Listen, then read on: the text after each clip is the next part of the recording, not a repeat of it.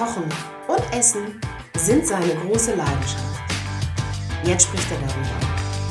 Mit Menschen, die etwas davon verstehen. Boris Rogosch, der Food Talker. Herzlich willkommen bei einer neuen Ausgabe des Food Talkers. Mein Name ist Boris Rogosch und äh, ich spreche in diesem Podcast über die Leidenschaft fürs Kochen und gutes Essen. Meine Gesprächspartner sind Köche, Gastronomen, Foodblogger, Kochbuchautoren, Lebensmittelhändler, Produzenten, schlichtweg Menschen, die sich mit Kochen, Essen und gutem Produkt beschäftigen. Heute bei mir im Gespräch Sebastian Bayer. Sebastian ist Fischhändler in dritter Generation und so etwas wie ein Fischbotschafter. Wir sprechen über nachhaltigen Fischfang, Veredelung von Fischprodukten, neue Reifeprozesse und vor allem die Einstellung zu gutem Essen und zu hochwertigen Produkt. Und er gibt uns ein ganz besonderes Rezept mit auf den Weg. Also seid gespannt und los geht's. Willkommen, Sebastian Bayer. Ich sage guten Morgen, weil es ist gerade 8 Uhr morgens, das früheste Interview, das ich je gemacht habe. guten Morgen, ja. Guten Morgen. Ich habe aber gelernt, du bist schon ein bisschen länger unterwegs, ein bisschen länger auf den Beinen heute. Ja, bei mir geht's um halb zwei, zwei los. Also für mich ist schon Mittagszeit. ja, also ich äh, muss mir gerade noch den Schlaf aus den Augen reiben. Aber das heißt, wann, wie geht das los bei dir morgens? Du bist... Äh um eins, Viertel eins klingelt der Wecker, dann ziehe ich mich direkt um. Auf den ersten Kaffee verzichte ich morgens noch und dann fahre ich los in meinen Betrieb, packe meine ersten Sachen und fahre dann ungefähr um halb drei zum Fischgroßmarkt. Jeden Morgen. Fischgroßmarkt, das heißt in Altona, nehme in ich Altona, an? In Altona. Genau. Und dort kaufst du dann die Ware für den nächsten Tag? Ein? Da hole ich das ab. Also ich kaufe die Sachen auf den Auktionen, meistens einen Tag vorher. Und da werden die dann mit LKW hingefahren und ich hole eigentlich nur noch ab. Das heißt, wie muss man sich das vorstellen? Du weißt schon genau, was du haben willst, wie genau. dein Sortiment aussehen soll am Tag vorher und dann ähm, sagst du, das und das will ich haben. Ja, ich muss ein oder zwei Tage vorher schon planen. Die meisten fahren äh, einen Tag am, am, Tag hin und entscheiden dann spontan, was sie brauchen, ja. sind aber angewiesen auf die Qualität, die die Broker sozusagen dort stellen. Und ich kann aber auf den Auktionen die Qualität direkt bestimmen. Worauf äh, legst du besonders Wert beim Einkauf beziehungsweise bei deinen Lieferanten? Also wir achten darauf, dass der Fisch nur aus Küstenfischerei kommt. Wir kaufen eigentlich nichts, was mit Grundschleppnetzen oder großen Schleppnetzen gefischt wurde und auch nichts aus Aquakultur. Ähm, und ähm, ja, wir haben noch andere Kriterien. Das hat, ist aber alles in, äh, verbunden mit der Küstenfischerei. Also wir wollen halt keine Fische handeln, die in der Laichzeit sind die also Rogen oder Eier mit sich tragen und ähm, auch keine untermaßigen Fische. Und genau, deswegen setzen wir da auf Küstenfischerei, weil die minimalinvasiv fischen mit kleineren Netzen und auch saisonal nicht ganzjährig jeden Fisch äh, anbieten können.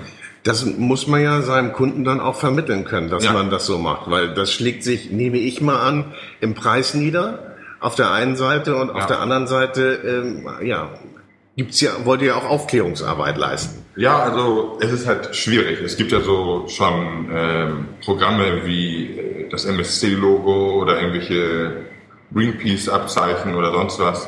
Ähm, aber die greifen halt zu kurz. Und ähm, die meisten verlassen sich auf irgendwelche Labels und Logos und ja, bei uns ist das ein bisschen umfangreicher. Die kommen halt, die meisten Kunden kommen rein, die uns noch nicht kennen und dann ist es sehr schwierig, genau das, was ich dir gerade erzählt habe, äh, kurz zu vermitteln. Ähm, aber an sich schaffen wir das halt immer. Ich ja. muss immer versuchen, mich kurz zu halten. Und ähm, wir haben halt ein bisschen anderen Ansatz und andere Kriterien, die wir anwenden. Wenn du jetzt sagst, keine Fische oder keine Produkte aus ähm, aus Aquakulturen. Mhm. Äh, nun lernt man ja eigentlich, dass sehr, sehr viel aus Aquakulturen mittlerweile kommt. Ja. Weiß gar nicht, prozentualen Anteil kenne ich nicht, kennst du wahrscheinlich besser. Ich glaube 40 oder 50 Prozent kommt mittlerweile tatsächlich aus Aquakultur. Das meiste an Lachs natürlich und dann viel auch aus Teichwirtschaften. Ja. ja, aber kann der Verbraucher das denn so unterscheiden? Kann der, könnte der ein Produkt unterscheiden, wenn ein Lachs aus Aquakultur und ein Wildlachs, wenn ich den vor mir sehe? Die meisten nicht. Also eventuell am Fleisch und spätestens dann am Geschmack. Aber das, auch das können die wenigsten. Das, hat, das ist eine Vertrauenssache. Ja. In dem Fall. Auf ja. jeden Fall. Also, äh, ich meine, wenn man einmal Wildlachs gegessen hat, dann weiß man, wie der schmeckt und wie ein Lachs generell zu schmecken hat. Und dann rührt man irgendwas aus Massentierhaltung eigentlich nicht mehr an. Aber wie gesagt, spätestens am Geschmack merkt man das halt erst. Ja.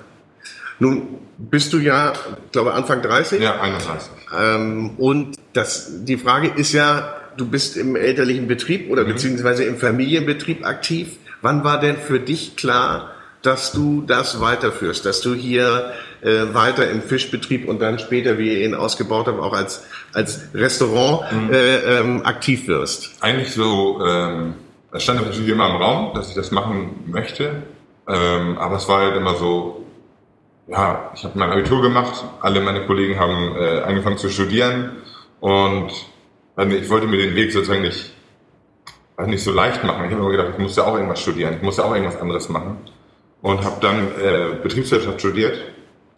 Äh, ich habe mich an einer Uni äh, beworben und bin auch noch angenommen worden in Lüneburg damals. Ähm, habe da aber relativ schnell gemerkt, dass es nicht das ist, was ich machen möchte. Ja. Und vor gut sieben Jahren äh, ist mein Vater erkrankt und, und da habe ich mein Studium dann damals äh, pausiert, aber nie wieder angefangen danach und musste meine Mutter damals unterstützen. Und da ging es mir sofort äh, seelisch besser, habe ich gleich wieder gemerkt, dass das eigentlich genau das ist, was ich gerne mache. Ich hatte während meines Studiums auch immer noch nebenbei ein bisschen gearbeitet. Aber wie gesagt, als ich dann plötzlich jeden Tag auf der Matte stehen musste und jeden Tag wieder buckeln musste, habe ich gemerkt, doch, das ist genau das, was ich möchte. Also vor sieben Jahren, äh, vor gut sieben Jahren, ja. ist der Entschluss gefallen. Und dann, ja gut, da warst du relativ jung, ja. aber du bist natürlich auch damit groß geworden. Nicht? Ähm, genau. Ich, die, die, ich glaube, die, die Familie, erzählst du gleich sicherlich nochmal, ist, ähm, ist ja äh, auf, dem, auf die Märkte gegangen, beziehungsweise ja. hat auf den Märkten äh, den Fisch vermarktet. Da musstest du in den Ferien sicherlich mal mit. Nicht nur in den Ferien. Ich habe eigentlich seit ich elf oder zwölf bin jeden Samstag immer festgearbeitet. Okay. Und dann nicht irgendwie um zehn und bis um zwölf, sondern dann auch ab sieben Uhr und dann bis 13, 30, 14 Uhr und ich habe mir dann auch mein Taschengeld natürlich aufgebessert ja. und in den Ferien natürlich auch nochmal extra gearbeitet und an den Feiertagen äh, war halt immer klar, dass die Kinder dann helfen mussten. Aber wir mussten nicht, aber es wurde uns halt sehr nahegelegt und äh, ja, ich habe aber immer Spaß dabei gehabt und halt schon relativ früh dann auch da angefangen, Sachen so ein bisschen zu hinterfragen, die vielleicht schon ein bisschen eingelaufen waren. Wie ist denn das, wenn, ich meine, die anderen samstags gehen, gehen, gehen spielen oder, ja. oder, also, oder zum Fußball und du gehst auf den Markt? Wie war das so für dich als, ich als Jugendlicher? Sagen, ich würde nicht sagen, dass meine Kindheit dadurch beeinträchtigt war, aber ich hatte den anderen was voraus. Also es war ja eine freiwillige Sache und wenn wir irgendwo mal eingeladen waren, dann ist natürlich auch ein Samstag mal ausgefallen. Ja. Aber es war eine freie Entscheidung. Und es war später dann immer schwierig. Freitag war immer so der Partytag für die meisten mhm. Schüler. Und ich so, nee, ich kann nicht, ich muss Samstag früh hoch. Und es war für mich dann später schon das Gefühl, dass es eine Verpflichtung war, und, aber die habe ich wirklich gerne gemacht. Ja. Aber generell auch nachher im Studium, wenn ich mich mit diesen komischen Leuten dann umgeben habe, da hat auch keiner Verständnis für gehabt, dass ich für mein Studium arbeiten musste. Ne? Mhm. Die fanden das so ein bisschen befremdlich, dass meine Eltern mir das nicht komplett finanzieren und wie, wie kann es denn sein, dass du arbeiten musst? Ja. Äh, das ist tatsächlich erst später gekommen, gar nicht als Kind, sondern dann in meiner Studium. Äh, ist diese Frage sehr oft aufgetaucht. Nur ist es ja so, wie wir gerade sagen, ich, oder ich glaube, wir haben es doch gar nicht gesagt, dritte oder vierte Generation seid ihr jetzt? Ja, dritte Generation. Im, im, im, genau. im Fischhandel. Ja. Wie ging das los? Weißt du das? Äh, klar, ist ja überliefert. Ja, mein Urgroßvater hat äh, einen Großhandel gehabt. Der hat so die Tante Emma-Läden beliefert mit Rollmöpfen, zwei Heringssalaten, Gewürzgurken, Sauerkraut selbst eingelegt und sowas. Ähm, dann kam dieses Ladengeschäft in Gesacht ich glaube, das ging in den 70ern los, vielleicht auch ein bisschen früher schon. Mein Großvater hat dort Wild verkauft, meine Großmutter hat dort Fisch verkauft. Das ist auch eine gute Kombi. Ja, genau. Ähm, das war ganz wichtig, als der Großhandel weggefallen ist. Also die Tante Emmerlehn wird ja dann damals schon langsam verschwunden. Und ähm, da musste man halt ein zweites Standbein haben. Und der Laden lief super. 70er Jahre haben die eigentlich Asche verdient, ohne Ende. Und ähm, aber das war dann auch schlagartig vorbei äh, als der erste Supermarkt bei uns im Dorf aufgemacht hat. Da war das wirklich von einem Tag auf den nächsten ist das so eingebrochen. Mhm. Und dann war das halt eigentlich nur eine Beschäftigungsmaßnahme für meine Großmutter. Und äh, als es dann finanziell so schlecht aussah, dass man dachte, okay, was machen wir jetzt? Da war mein Vater mit Mitte 20 der Meinung, man müsste mit den Wochenmärkten jetzt gehen. Und die liefen damals halt auch sehr gut.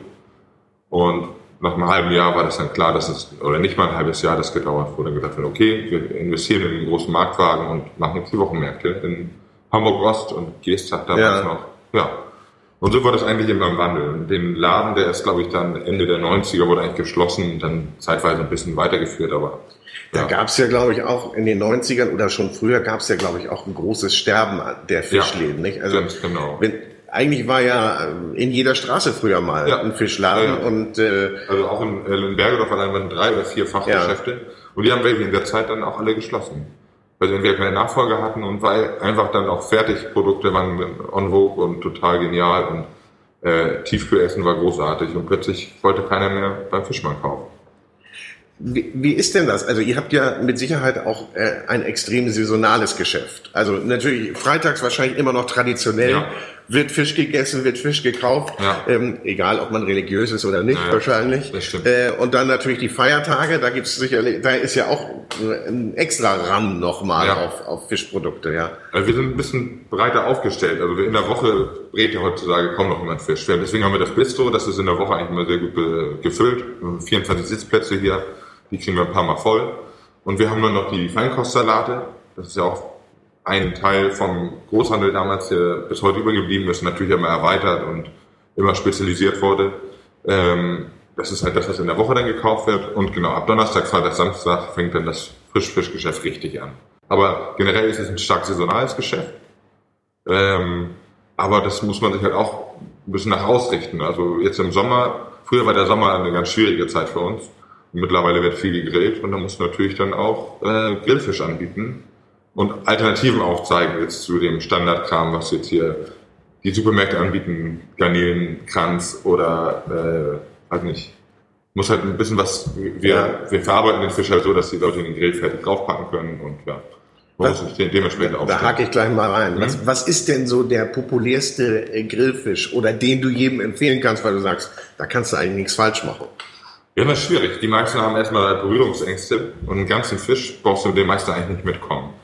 Ähm, der beliebteste Fisch ist halt Lachs. Lachs, Lachs, Lachs. Auf dem Grill halt auch.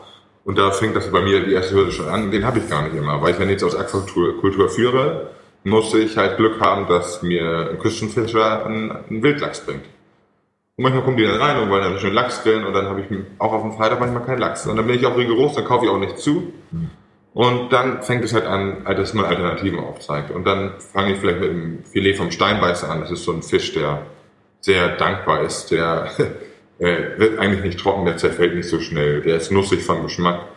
Der riecht nicht fischig, wenn man ihn grillt.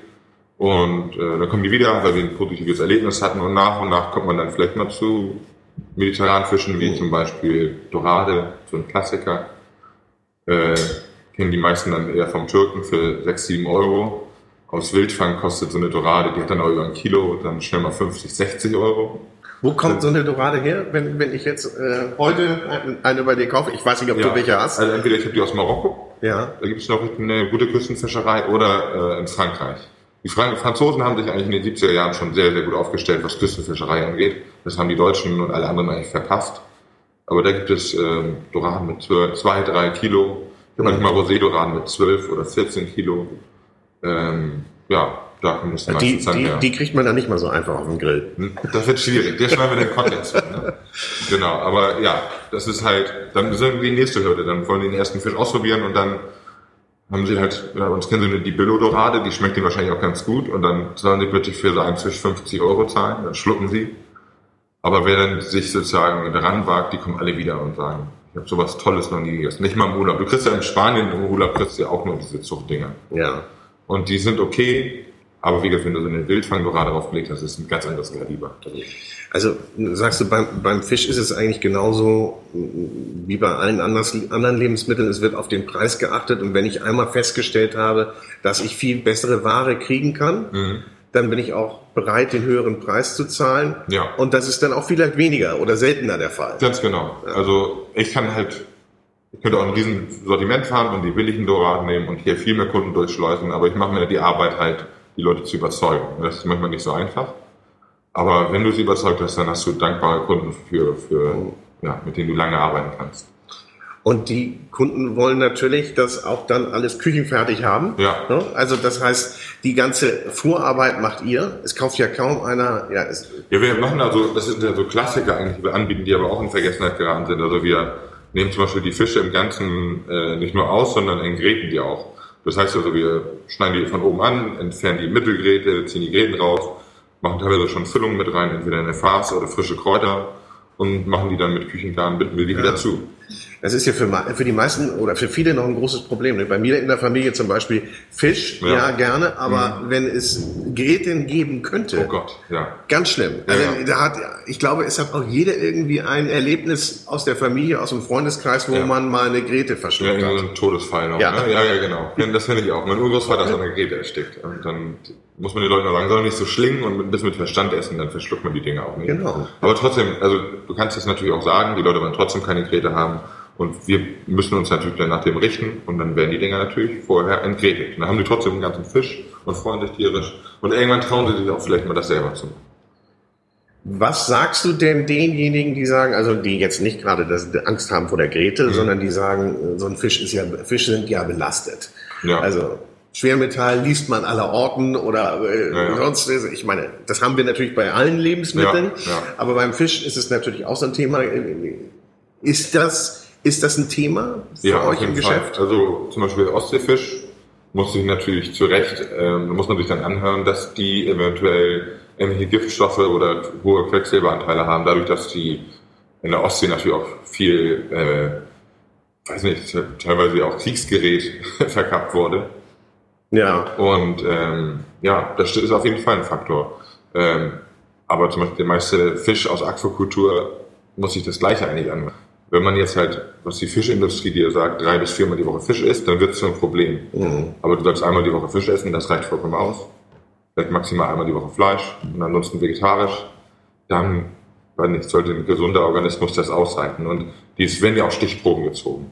Das heißt, wenn jetzt irgendwo äh, Fische angelandet werden, dann, die werden ja nicht einfach so weiterverkauft, sondern es werden Stichprobe auf dem Veterinäramt gemacht und wenn da ähnliche Grenzwerte überschritten sind, dann wird die Ware aus dem Verkehr gezogen. Mhm. Also da sind wir eigentlich ganz gut gesichert hier in Deutschland. Wenn ich jetzt so einen Fisch hier bei dir aus der Theke kaufe, ja. durch wie viele Hände ist der denn gegangen? Beziehungsweise, nochmal mhm. ergänzen, wie, wie, lange ist der schon äh, äh, aus dem Wasser raus? Also ich habe ähm, aus Binnenfischerei, Zander zum Beispiel oft von meinem Elbfischer in Hohnsdorf hier gegenüber von Lauenburg, der ist dann am Tag vorher noch geschwommen. Das gilt für die Wildlachse, die ich manchmal aus Lübeck bekomme, manchmal aus Polen. Die sind auch an der am Vorabend noch geschwommen. Ähm, dann die Dänemark-Ware, ja, die kommt natürlich mit dem LKW her, das ist dann schon mal ein halber Tag. Auf der Auktion liegen, liegen die auch noch einen halben Tag. Ich würde mal sagen zwei bis drei oder drei bis vier Tage. Das ist aber kein Vergleich zu dem, was du normalerweise bekommst. Also die Ware aus Norwegen zum Beispiel, die wird meistens eine Woche eingelagert, dann geht sie äh, mit LKW auf die Auktion zum Beispiel nach, nach Bremerhaven das heißt, dann sind die auch nochmal insgesamt zwei bis drei Tage unterwegs und dann liegen sie beim Großhandel, wenn du Pech hast, auch nochmal zwei bis drei Tage.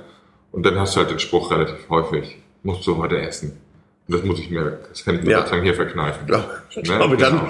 lässt man gleich die Finger davon. Ja, ne? ja, ja, genau. Ja. Aber so ein ganz frischer Fisch ist immer schön und gut. Aber zum Beispiel ein Wildlachs, der am Tag vorher gefischt wurde, den kann ich zum Beispiel noch gar nicht anbieten. Dann finden die Leute noch ganz lustig, wenn ich einen Wildlachs habe, aber den noch nicht verkaufen kann, äh, wenn er zum Beispiel in der Leichenstache ist oder wenn er so frisch ist, dann schmeckt er auch noch gar nichts. Das ist halt auch ein neues Verfahren, was wir machen. Wir lassen Fisch auch abhängen. Ne? Wir machen die sauber, wir bluten die, lassen die richtig ausbluten, Nieren und alle Blutgefäße kommen raus. Und dann gibt es Fisch, den wir einen Tag abhängen oder drei Tage. Dann haben wir auch Fischsorten, die haben wir bis zu 14 Tage oder 18 Tage. Also dann habt ihr aged, aged ja, Fisch? Genau. Je höher der Fettanteil, desto besser lässt sich ein Fisch auch reifen. Ja. Und du kriegst äh, einen unglaublich tollen Geschmack teilweise raus.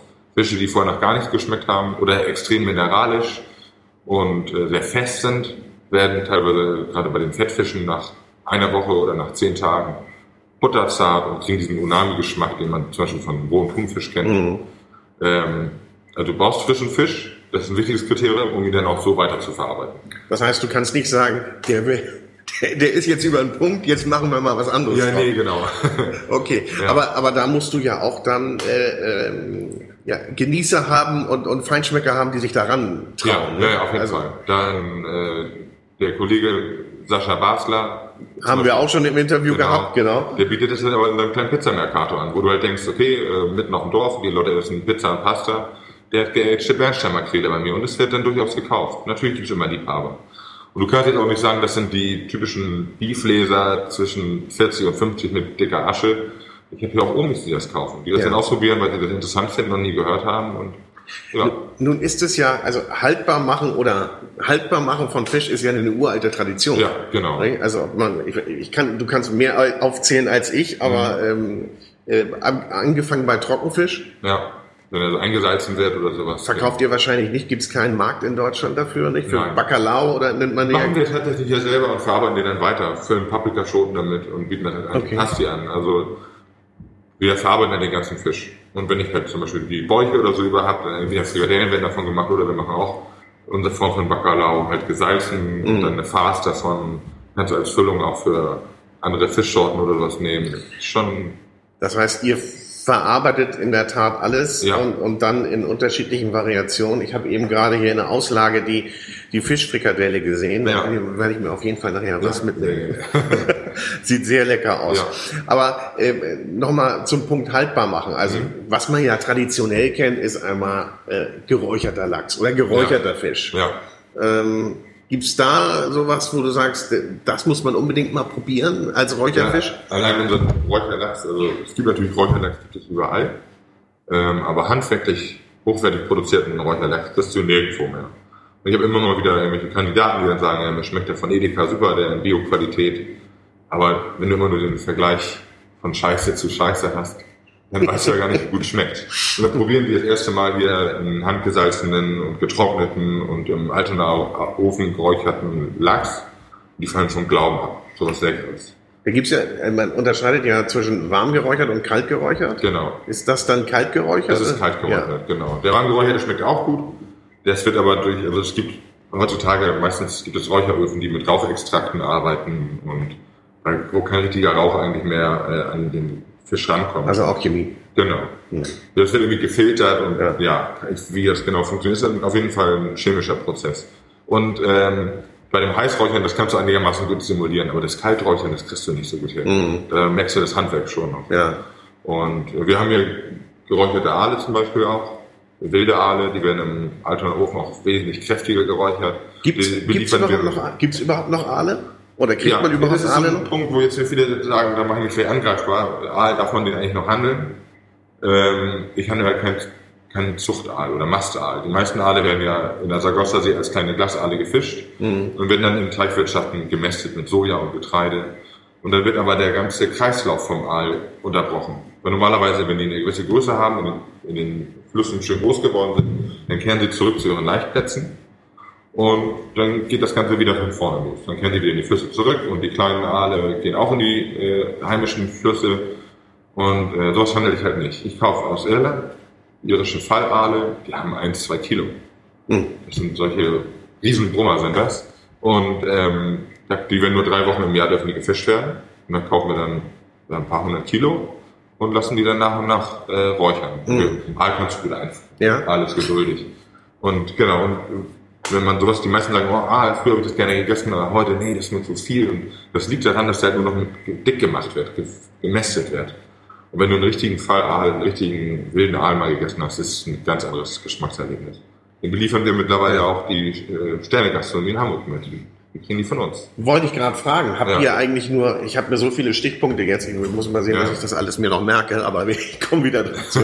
ähm, ihr habt natürlich einmal äh, Endkonsumenten, die Ja. zu euch kommen, äh, wie ich vorhin gehört habe, auch äh, viel weite Wege auf sich nehmen Ja, ja. und äh, ähm, ja aus dem aus dem aus dem Hamburger äh, nicht aus dem Hamburger Raum, sondern aus, aus der Hamburger City kommen Ja. Mhm. oder aus St. Pauli, aus der Nordheide, äh, um zu euch zu kommen. Aber ähm, ihr beliefert auch Gewerbliche, so wie eben, wie du gesagt hast, Sterne-Gastronomie oder den. Sascha Basler mit seinen Pizza Mercato. Also die meisten sind tatsächlich Endkunden und mittlerweile kommen immer mehr und mehr Gastronomien oder ja auch selbst die Sterne-Gastronomie zu uns. Ähm, es ist jetzt nicht so, dass ich in Hamburg hausieren gehe und gucke mal, was ich für tolle Sachen habe, sondern es spricht sich langsam rum, was wir machen. Und die kommen dann sag mal von alleine.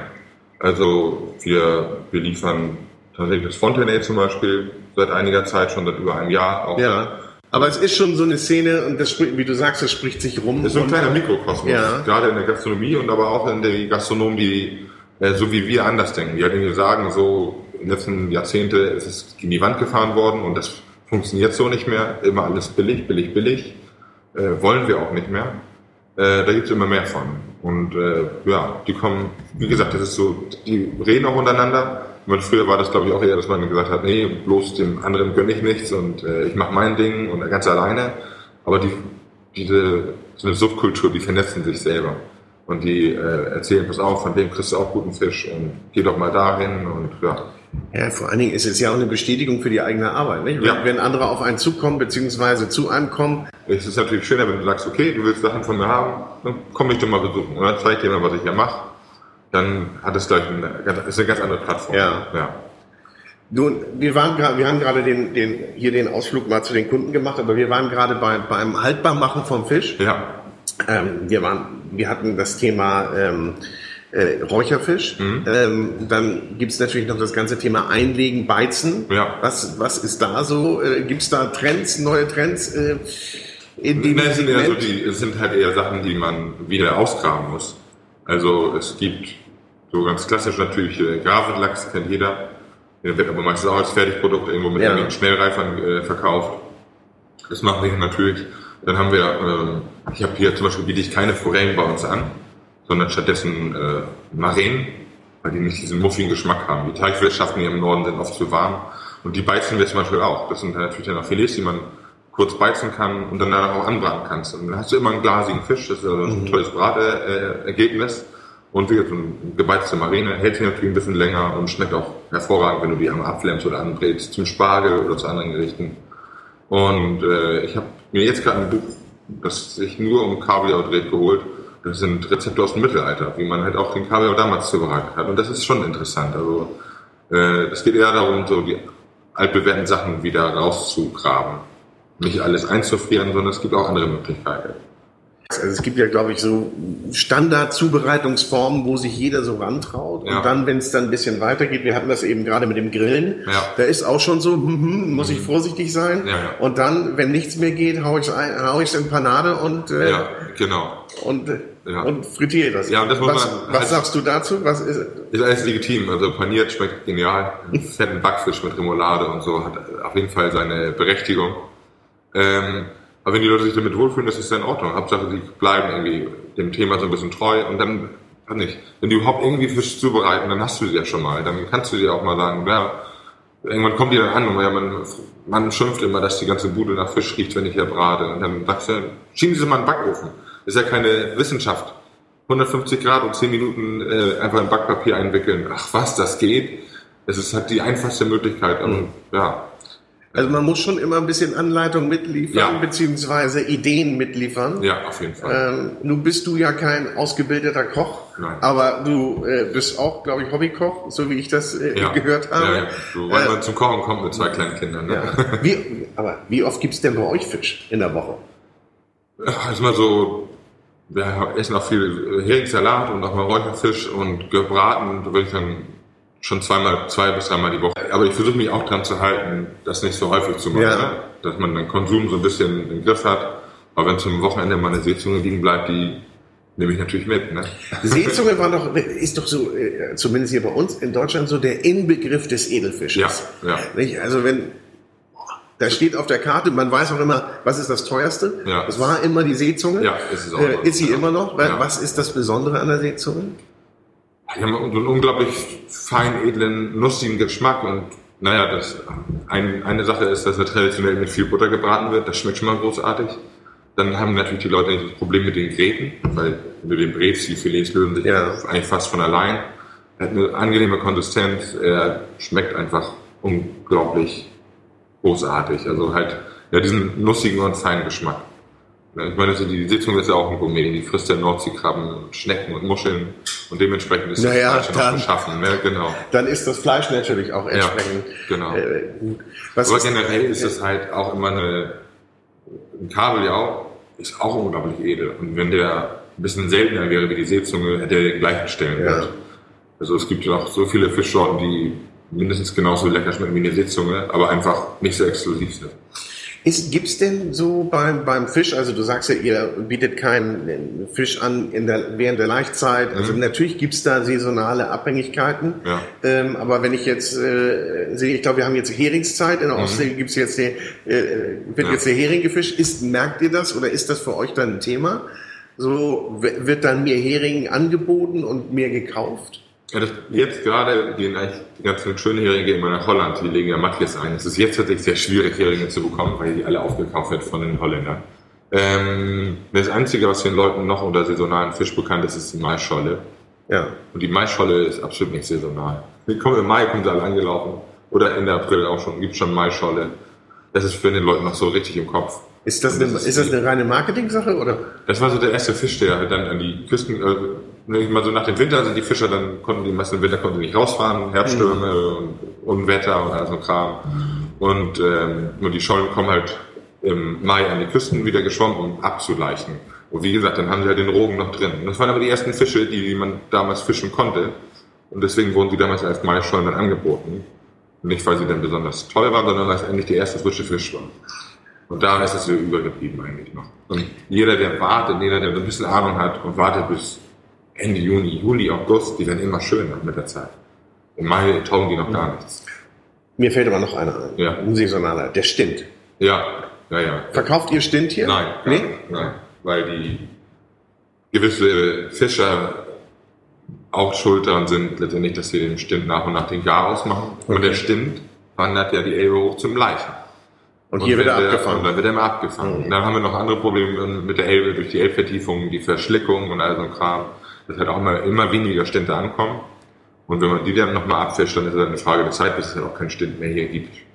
Dann wird es auch problematisch für Raubfische, die auf Stint halt auch angewiesen sind und immer so weiter und immer so weiter. Ich, ich gar keinen Stint. Merkt schon, also das ist echt, also, natürlich, ihr macht euch Gedanken darüber, ja. weil ihr wollt natürlich auch morgen noch äh, genau. äh, Fisch vermarkten, Fisch verkaufen. Ja und, ähm, und, ähm, und was man so mitbekommt teilweise. Also ich, ich glaube, der Verbraucher kriegt das ja auch immer nur so am Rande mit. Ja, ja, genau. Wenn es von, wenn von Überfischung die Rede ist, wenn es mal wieder, gut, das ist aber jetzt schon länger nicht mehr, glaube ich, der Fall gewesen, wenn es irgendwelche Streitigkeiten gab in, in irgendwelchen Hoheitsgebieten, ja. wo, wo Fremdfischer unterwegs waren. Ja. Ähm, aber das ist natürlich ein Thema. Ne? Ja, auf jeden Fall. Das ist auch ein unbequemes Thema, sich mit der ganzen Sache so auseinanderzusetzen. Also ich habe jetzt gerade letzte Woche war dann auch noch eine Kundin da, die wollte dann unbedingt Jakobsmuscheln haben. Oder Garnelen ist auch so ein Ding. Es gibt eigentlich nahezu keine nachhaltig gefangenen Garnelen. Die werden immer mit Grundschleppnetzen gefischt, mit 90% Beifang, wo der Meeresboden für ungefähr ein Jahrzehnt danach auch nicht mehr bewohnbar ist. Das erklärst du den Kunden, bietest ihnen Garnelen an aus Reusenfang, die natürlich auch ihren Preis haben. Und wenn sie dann aber darauf beharren, sie wollen die günstigere Methode, dann schicke ich sie halt raus. Das ist, gilt für Garnelen, das gilt für Jakobsmuscheln, dass es den Leuten ihr Liebst ist. Und du sagst ihnen, nee, das könnt ihr, ich kann es mit meinem Gewissen nicht vereinbaren, mhm. das zu verkaufen. Ja, ja, und es wird auf den Markt geworfen und du hast ja gar keine, du kannst ja teilweise gar nicht differenzieren, nicht? Ja, Oder genau. Willst du es vielleicht auch nicht und sagst irgendwie, ja gut, das ist, äh, und wenn du dann dir anguckst, wo dann diese äh, Tiere aufgezogen wurden, ja. dann sagst du auch, nee. Ja, also ich finde das halt manchmal schon krass, äh, wie mit der Jakobsmuschel, wenn du denen dann erzählst, ja, das wird vor Japan oder vor den USA gefischt, mit großen Grundschleppnetzen wird der Meeresboden abgepflügt, dann, darunter, danach hast du dann eine Wüste, da lebt dann gar nichts mehr. Dann werden die Tiere meistens schon tot, geborgen, äh, aus, dem, aus der Schale geholt. Dann werden die in zig Lagen eingelegt, damit sie schön lange konserviert werden. Antioxidantien eingefroren, dann wieder aufgetaut ja, genau, das will ich haben. Hörst du ja. dann. Hm. Und dann denkst du dir, okay, was habe ich denn jetzt gerade gesagt? Also ist dem, einigen ist es egal, andere wollen es auch nicht hören. Andere sind sehr dankbar. Manchmal einige gehen raus, merkst du richtig, die sind ein bisschen betroffen, dass nun ihr Lieblingsessen eigentlich ja. scheiße ist zu essen. Ähm, aber die kommen dann auch wieder und sagen, ja, ich würde das gerne ausprobieren, was sie mir das letzte Mal gesagt haben. Und ja, es findet so ein Umdenken statt. Gibt es einen Fisch, den du nicht anbietest, wo du sagst, kommt bei mir nicht äh, in die Auslage? Äh, also bei mir ein Fisch, der bald aus der Auslage auch komplett verschwindet, ist zum Beispiel Thunfisch. Ja. Ich habe den noch in einem Tresen und das ist der einzige, den ich halt echt mit. Also ich handle den aber auch nur noch äh, acht Monate im Jahr. Ja. Mach da so bewusst eine kleine Schonzeit rein. Aber an sich ist das absolut nicht mehr zu vertreten, den zu essen. Und das sind so, da stehe ich selber, da machen wir auch angreifbar. Ich habe ihn immer noch im Tresen und ich möchte ihn so schnell wie möglich eigentlich rausnehmen, Äh, schmeckt großartig und toll und wird immer gesagt, ja, Yellowfin-Thunfische sind nicht vom Aussterben bedroht. Das stimmt halt alles nicht. Ne? Das ist so ein Fisch, auf den man auf jeden Fall verzichten sollte. Also es gibt ja schon viele verschiedene Sorten. Es gibt den Bluefin-Thunfisch, der ist eigentlich nahezu vor der Ausrottung. 99,5 Prozent ja. der Bestände sind vernichtet. Und die Sache ist die, wenn der weg ist, dann stürzen sich alle auf den Yellowfin, auf den Big Eye und auf alle anderen Sorten auch. Und ich vergleiche Thunfischessen immer mit Kindern mit einem Hammer zur Schule fahren. Es ist, ja, man sollte es einfach sein. Ja. Es geht eigentlich nicht. Also es schmeckt so lecker und ich, die Leute lieben den, weil er keine Gräten hat und weil er eigentlich mhm. nach Fleisch schmeckt und auch also aussieht. Aber an sich ist es nicht mehr zu vertreten, Thunfisch zu essen. Das sage ich jetzt hier und kündige an, den Palette ganz komplett raus. Ja, ich meine, all, all die Sushi-Freunde, die sich Sushi nicht ohne, ohne Thunfisch vorstellen können, werden jetzt die Hände über den Kopf zusammenschlagen ja. und sagen, geht doch gar nicht. Aber für Sushi gibt es sicherlich gute Alternativen. Thunfische gibt es erst seit dem Zweiten Weltkrieg ähm, Sushi. Vorher haben die den weggeschmissen. Also in den USA wurde der Bluefin-Thunfisch in Deponien entsorgt. So ein Scheiß wollte keiner essen. Die Japaner genauso. Und erst als die dann sozusagen äh, Sushi wurde nach dem Zweiten Weltkrieg in den USA ein bisschen bekannter. Und da wurde dann, fing man dann an, Thunfisch zu benutzen, weil der in den USA noch groß gefangen wurde. Ne? Ja. Und äh, ja, die haben dann, es ist, den gibt's noch nicht so lange auf dem Markt. Der ist noch gar nicht so lange begehrt. Früher hat keiner Thunfisch angerührt. Man hat es aber geschafft, innerhalb von, weiß nicht, 70 Jahren fast alle Bestände auszurotten. Das ist schon krass. Thunfisch und Sushi, äh, Thunfisch und Sushi ist halt, weiß nicht, eine Modeerscheinung. Und von der muss man dann eigentlich ganz schnell wieder wegkommen. Es gibt zig andere Sorten. Wir machen auch ab und zu, also alle 14 Tage hier Sushi und dann ja. benutzen wir die gebeizte Marine zum Beispiel. Ähm, der geräucherte Fallaal kommt dann mit rein. Äh, Kabeljau, gesalzener Kabeljau schmeckt auch total lecker. Ne? Man muss immer gucken, dass man die Konsistenz gut hinbekommt. Die geagte Bernsteinmakrele oder sowas. Kannst du alles auch verwenden. Wir haben keinen Thunfisch im Sushi. Zu Anfang hatten wir den noch mit drin und dann immer, komm, wir nehmen den raus Einfach leckere Stockmakrele oder Bastardmakrele. Schmecken auch roh ganz toll. Ich glaube, man muss da aber erstmal rankommen. Nicht? Also ja, wenn man so das Standardsortiment sieht, ja. ähm, oder das, was man äh, kennt als, äh, als Fischkonsument, ich glaube, da kennst, kennst du vielleicht äh, äh, ja, fünf, fünf Fische, die du, die du so häufiger isst. Ich meine, und, und, und, die anderen, die du eben genannt hast, da werden die meisten sagen, ja, Makrele habe ich schon mal gehört, aber was war ja. das jetzt? Bernsteinmakrele? Was ja, unterscheidet die denn von der normalen Makrele, die ich eigentlich als Räuchermakrele kenne? Ja, genau. Aber dafür muss man zum Fachmann gehen wahrscheinlich. Ganz genau. Ne? Ja, ist und so. sich beraten lassen. Das sind ja kaum Fachhandel. Und deswegen kommen ja immer mehr Leute auch mit langen Anfahrtswegen hier zu uns, um sich da beraten zu lassen. Nun äh, haben wir ja schon gehört, ihr ähm, bereitet ja den Fisch äh, auch selber zu. Das heißt, äh, ihr produziert die Salate selber. Ja. Und ähm, ihr habt auch hier einen Mittagstisch mhm. In Burnsen. Die Adresse ist zwischen den Kreiseln? Ja, zwischen den Kreiseln. Zwischen den Kreiseln kann man sich merken. Zwischen den Kreiseln ja. 17? Ja. Ja. Also, auf jeden Fall eine Adresse, die man ansteuern muss und dann idealerweise auch äh, in der Mittagszeit ansteuert. Nämlich ja. dann gibt's äh, leckere Fischgerichte. Ihr habt so einen Mittagstisch, wie viele Gerichte gibt's da? Wir haben immer so zwei Kleinigkeiten und vier Großartigkeiten. Dann wird das dann meistens noch so ein Tagesgericht, so ein Special, wenn ich was Besonderes bekommen habe. Und das Ganze dient auch eigentlich so als Fenster zu, sag mal, neuen kulinarischen Genüssen. Also alles das, was wir, wo wir darüber gesprochen haben, versuchen wir im Mittagstisch auch in den kleinen Gerichten abzubilden. Da werden dann halt Fischsorten angeboten, die sonst keiner kennt, Garmethoden, die man halt nicht unbedingt benutzt, wie die geweizte Makrele. Dann werden Innereien auch benutzt, also wir machen zum Beispiel öfter vom Seeteufel oder auch von anderen Fischsorten, äh, äh, Leber Berliner Art, Bayer-Style dann natürlich. Oha. Also wird einfach die Leber gebraten und dann gibt es einen Apfelschatten jetzt zum Beispiel dazu ja. und geröstete Zwiebeln. Und ähm, ja, all das bieten wir halt an. Oder Kabeljau-Bäckchen oder Zungen, dass man halt auch wieder sieht, okay, es gibt mehr als nur das Filet. Ist ja, ist ja äh, in Norwegen, glaube ich, die, ist, ist man den primär und der Rest wird verschifft. Das ist das Beste. Ja? Die Zunge ist Zunge? das Beste. Ja? Die Zunge ist von der Konsistenz wie ein fetter Schweinebauch und geschmacklich wie Hummerfleisch. Mega lecker. Ich muss mal schauen, wann ja. das auf der Karte ist. Dann genau. komme ich, auf jeden, ja. komm ich auf jeden Fall wieder vorbei. Also der Weg, der Weg lohnt sich dann sicherlich. Auf jeden Fall.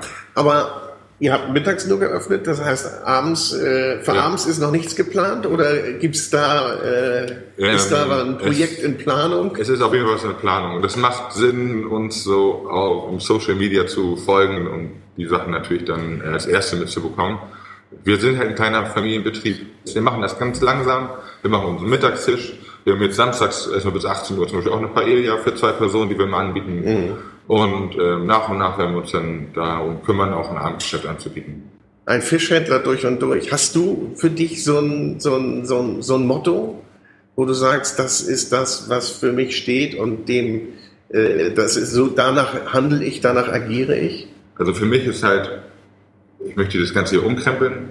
Ich möchte die Leute ein bisschen sensibler machen, was das Thema Fisch angeht und Nachhaltigkeit, weil immerhin geht es um die letzten wilden Bestände der Erde. Ja. Fisch ist das letzte, letzten wilden Tiere, die wir noch haben. Und wenn wir so weitermachen wie bisher, ähm, sind die auch bald weg. Ne, es gibt ja immer diese Fridays for Future Bewegung, ja. die ich sehr unterstütze. Und das ist halt genau das Problem. Alle wissen, dass es falsch ist, was wir machen. Und trotzdem machen alle fröhlich weiter. Weil ihnen keiner genau sagt, wie sie es besser machen wollen. Und weil ja, es natürlich auch ein, auch, komplexes ne, Thema ist. Ne? Hat auch eine unbequeme Komponente, nicht? Ja, absolut. Man, man muss, muss komplett, ja was ändern. Man muss sich teilweise komplett umstellen. Und man muss seine, ähm, ja, man muss sein ganzes Tun halt eigentlich in Frage stellen. Und es ist wirklich unbequem. Und ich mache diese Arbeit. Und die ist manchmal auch für mich dann auch anstrengend und nicht unbedingt auch profitabel. Ich könnte halt auch, in, wenn ich mit der Bank darüber sprechen würde, könnte ich natürlich meine Rentabilität in kürzer Zeit hochfahren, wenn ich auch den Standardkurs fahre. Aber das ist mir zu einfach und äh, das möchte ich nicht. Das steht nicht im Vordergrund. Ich möchte natürlich davon leben können, aber ich möchte auch was ändern. Also ja. Ganzheitlich nachhaltig. Ja, kann man fast sagen. So, ganz genau. Also ja. man wird oft belächelt und äh, sagt dann ein Spinner, aber sollen die sollen die mich als Spinner sehen? Also weiß nicht. Es ist halt. Ich finde jetzt nicht, dass du so der Spinner bist. Ich nee, finde das sehr, sehr authentisch und, äh, und sehr ehrlich. Ja, das und ist natürlich eine Abwehrmaßnahme, ja. wenn jemand so redet. Ja, ja, ja lass den reden. Ja. Der will es nicht hören, weil es auch für ihn unbequem ist. Ja. Ja, in Wirklichkeit wissen sie, dass es wahrscheinlich das Richtige ist. Ja. Und bei all dem, äh, ähm, bei all der Verantwortung, die man da hat und die man übernimmt, äh, mhm. ist es ja auch was Schönes. Es geht ja auch dann immer noch und da, es geht um gutes Essen, ja? ja. Oder es geht um gute Produkte und, und gutes Essen. Und äh, das bringt natürlich auch Menschen wieder zusammen. Und das hat mhm. natürlich auch so eine ganz besondere Komponente, weil hier, äh, wo äh, bei euch im Geschäft, wo wir sind, das ist ja auch ein Begegnungsort. Ne? Ja. Treffen sich Leute und tauschen sich aus oder so wie du sagst, äh, äh, du gibst natürlich nicht nur das, die Ware raus, sondern ja. gibst noch einen Tipp dazu, ja, wie sie genau. verarbeitet wird, gibst ein Rezept mit raus. Ja. Apropos Rezept, ja. was ist denn, was wäre denn für, für unsere Zuhörer jetzt mal so ein kleines Blitzrezept, das du empfehlen kannst, wo nichts falsch geht, wo man eigentlich selbst als Unwissender oder Nicht-Koch ja. das nachkochen könnte. Hast du da was auf Lager für uns? Also kurz gebraten wäre mir jetzt zu einfach, aber wir machen einfach mal eine Garmethode, die keiner kennt mit einem Fisch, den keiner kennt, äh, oder nur die wenigsten kennen, ähm, wo man aber wirklich nichts falsch machen kann. Dann würde ich einfach mal unser Logo nehmen, den Petersfisch, den Saint-Pierre, einer der wohlschmeckendsten und leckersten Fische überhaupt. Äh, sieht schon so ein bisschen ulkig aus und die meisten würden sagen, Gott, wie macht denn sowas? Können Sie mir da Filet von schneiden oder sonst was? Hast du dann aber so viel Abfall, das ist eigentlich ein Jammer und in der Karkasse steckt eigentlich der ganze Geschmack. Das ist ein Fisch, der hat schöne große Gräten, du hast keine Pulerei und den bereite ich folgendermaßen zu. Ich nehme eine tiefe Auflaufform, mache die äh, halb voll mit einer richtig fetten Milch oder Vorzugsmilch. Da kommt Blaubeer rein, da kommt eine Tonkabohne mit rein, da kommt ein bisschen Muskat und ein bisschen Salz und Pfeffer rein. Dann schiebe ich das Ganze in den Backofen bei 120 Grad. Und wenn die Temperatur erreicht ist, dann lege ich den Saint-Pierre rein, den ich vorher in der Haut ein bisschen angeschnitten habe und ihn mit Lorbeerblättern ein bisschen bespickt habe. Und dann ja, zieht der je nach Größe ungefähr eine Stunde bis anderthalb Stunden in der Milch gar. Dann ziehst du den Fisch raus, der ist perfekt gegart. Die Milch ist ein Top-Geschmacksträger. Du hast also die Vanille und die Lorbeeraromen ähm, in dem Fisch. Und danach kannst du die Milch durch den Sieb gießen, aufschäumen und hast eine tolle Soße dazu. Ganz einfach und idiotensicher. Klingt bombastisch. Ja. Klingt super. ja. Und ich meine, du bist der Star damit. Ja, Was gibt's Fall. heute? Was ja. gibt St. Petersfisch? Ja, ja. Nicht gegart. Ja, genau. Mit Tonkabohnenschaum. Ja, ist wirklich so. Genau. Großartig. Ja. Großartig. Nun, wo kriege ich den St. Petersfisch? Ähm, in ausgewählten Fachgeschäften. Am besten vorher anrufen und fragen. Ja. Weil das meistens ein Fisch ist, der auch wirklich nur in guter Qualität zu haben ist aus Küstenfischerei. Das ist meistens ein Beifang beim Heringsfang, nennt sich auch Heringskönig. Aha. Der ist dann also auf den Netzen und wenn du Pech hast, wurde er schon ein bisschen länger hinterhergezogen. Also bestellst du ihn rechtzeitig, dann kann man den äh, auf jeden Fall eigentlich kann den dann jeder besorgen. Aber läuft das so, dass, die, dass, der, dass ein Kunde Nein. bei euch anruft und, sagt- und sagt, ich hätte gern das und das, könnt ihr mir das besorgen? Also da gibt es natürlich eine Handvoll Ja. Kunden, die halt, wenn die es unbedingt haben wollen, dann machen sie das. Generell ist das aber eine Sache, wo man auch den Verbraucher unbedingt umerziehen muss. Leute sind immer noch der Meinung, es ist alles jederzeit zur Verfügung und so oder rufen einen Tag vorher an, ich brauche morgen bitte drei Songs hier. Ja, keine Chance. Ne? Das muss alles äh, geplant werden, das muss irgendwie logistisch gemacht werden, dass es hier ankommt. Und deswegen ist es eine Erziehungssache. Am besten, dass die Leute sich wieder einen Wochenplan machen, was sie die Woche essen wollen und dementsprechend sagen, okay, Freitag gibt's noch hier, sollte ich mich vielleicht darum kümmern, den rechtzeitig ändern zu bekommen. Aber das wäre eigentlich so, genau, die Maßnahme. Aber Ja. man, man ist natürlich erzogen, wie du sagst, da, dass man spontan irgendwo hingehen kann und alles bekommt. Ja, aber das ist gleichzeitig auch die ganze Krux oder das ganze, das ist auch ein teilweise das Genick bricht. Also also ich weiß ungefähr, was ich verkaufe, aber wenn du mal so mit schönen Sachen handeln möchtest, dann musst du die auf gut Glück einkaufen und auf gut Glück verkaufen. Oftmals ist man die dann selber, weil man, genau, Man könnte sie natürlich auch noch in der Küche anbieten, äh, Ja. am Mittagstisch anbieten, Ja, aber klar. das ist natürlich schon was anderes. Ne? natürlich, genau. Aber generell, das ist eine Erziehungssache, dass die Kunden wieder verstehen, solche Sachen muss auch so ein kleiner Fischhändler einplanen. Eine Frage habe ich noch. Äh, Sebastian, wir sind leider gleich am Ende. Ja. Ähm, ich könnte noch endlos mit dir über Fisch reden, Ja. aber ähm, das Geschäft ruft gleich, wir, Ja. äh, wird ja bald eröffnet und ich will auch noch einkaufen. Ähm, die Frage ist, äh, Thema Algen. Ja. Ist das eigentlich so ein Trend, der irgendwann mal kommen wird oder ist das, lassen wir den aus? Macht an sich Sinn, ne? Also Algen sind ja ein unglaublicher Vitamin C-Träger und sind sehr gesund, lassen sich leicht züchten in großen Mengen. Es gibt ja so ein paar utopische Filme, Soylent Green und Co., die das schon Ja. äh, vor Jahrzehnten aufgefasst haben. Ähm, ich kann es nur hoffen. Also wenn, dann muss halt die Industrie dran und das ganze Thema äh, so ein bisschen, tja, wie soll ich sagen, ein bisschen besser verkaufen. ist natürlich schwierig, den Leuten Algen, genauso wie schwierig wie den Leuten Maden zu verkaufen. Ähm, ist bestimmt ein Thema. Und bei zunehmender Nahrungsknappheit und immer größerer Bevölkerungswachstum auf der Erde wird es sicherlich irgendwann kommen. Ich bin gespannt, ob du das nächste Mal, wenn ich wiederkomme, Algen im Angebot Ein hast. paar Algen habe ich tatsächlich sogar schon, aber das ist halt ein ganz kleiner Ja, Faktor. aber man muss sich, man muss sich langsam rantrauen und man Ja. muss langsam erziehen. Und ich glaube, das Ganze ist ja auch so ein bisschen äh, ähm, Erziehungsprozess. Ja. Das hat man zumindest so ein bisschen mit dabei. Oder merkt man dir an, dass du natürlich auch eine Botschaft hast. Ich Ja. würde mal sagen, der Fischebotschafter. Ja, der Fischbotschafter. ja, genau. Ja, genau. Sebastian, der Ja, Fischbotschafter. ja, auf jeden Fall, genau. So tragen wir es weiter. Ja. Und ähm, ja, ich bedanke mich für das Gespräch. Es war äh, sehr aufschlussreich, sehr, Sehr spannend schön. und Ja. hat mir sehr viel Spaß gemacht. Schön. Und ich sage äh, bis zum nächsten Mal und äh, ja, jetzt wird eingekauft. Jo.